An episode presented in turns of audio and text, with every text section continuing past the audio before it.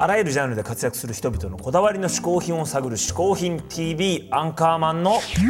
小宮山雄飛です。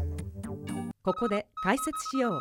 好品とは風味や味摂取時の心身の高揚感など味覚や収穫を楽しむために飲食される食品飲料や喫煙物のことである。この概念は日本で生まれたものであり日本独自の表現である。今回嗜好品を紹介してくれるのはこの方東京ナンバーワンソウルセットの渡辺俊美さんです。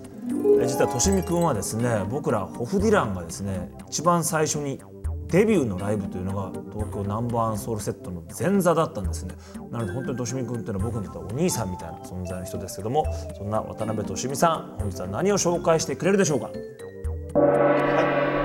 東京ナンバーワンソウルセットの渡辺俊美です、えー私の、えーこだわりの嗜好品はですね、え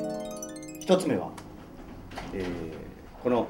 植草仁一っていう、えーの人の本なんですけどもあのまあ本っていうか僕は古本屋巡りが大好きでですね、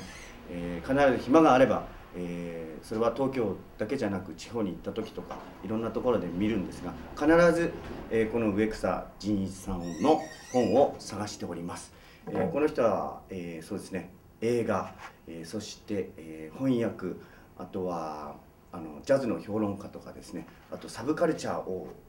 の人でですね。あの僕が青春時代読んでた「宝島」っていうちっちゃい本があるんですけどサブカルの、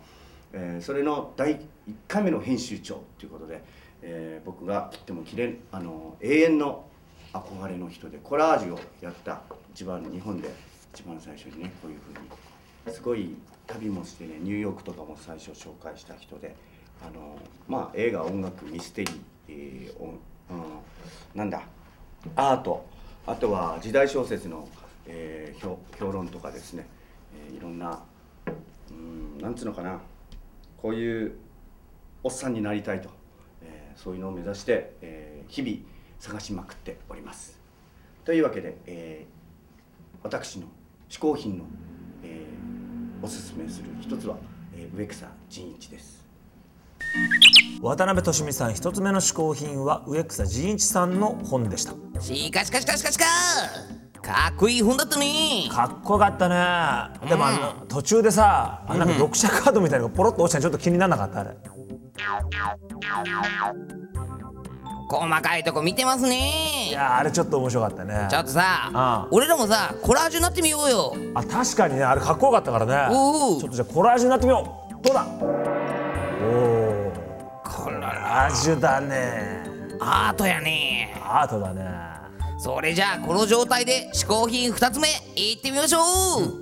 はい、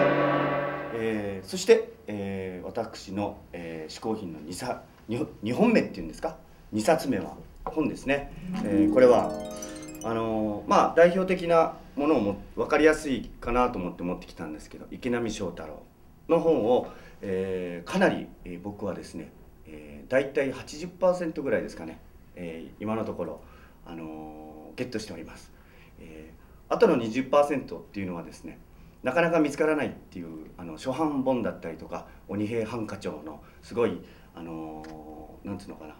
えー記念版だったりとかそういうのを、え探してるんですけどもなかなか、えーコレクターが、あのー手に、あのーね、手放さないのでなかなか古本屋さんには出回らないのですが、えー先ほど紹介した植草仁一もそうなんですけども、えー僕はこの池波正太郎さんみたいな人になりたいなと、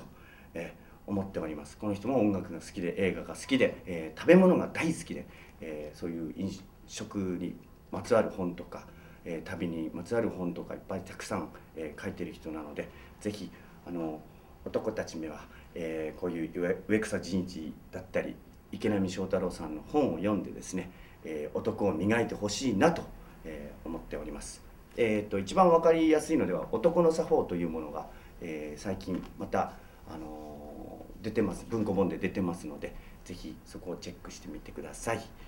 というわけで、えー渡辺俊美の、えーおすすめする嗜好品は池波正太郎です。東京ナンバーワンソウルセット渡辺俊美さんの2つ目の嗜好品は池波正太郎先生の本でしたさすがとしみくんかっこいいねちょっとう J-POP のグルメ番長として知られるゆうひくんなんだからやっぱり池波正太郎は読んでんでしょ？え一応ね僕もね池波先生の本は読んでるんだけど、あんま小説の方は正直そんな読んでなくて、ーただあのやっぱ食べ物にまつわるあのエッセイ随筆集は結構ほとんど僕も読んでますよ。あそう、食べ物なんてさ、でも美味しきゃよくない？ダメだよやっぱね。男っていうのはその食べ物ただ食べるんじゃなくてそこにねこうなんていうの？作法があったりいろんなこう粋なマナーがあったりっていうねそういうスマートなこうマナーを覚えることが男のやっぱ大きさっていうもんだからさ。そうですかね。あならまあ僕は小さな鹿でもいいですわ。小さいしかあってお前お本当お前どんどん小さくなってるぞお前。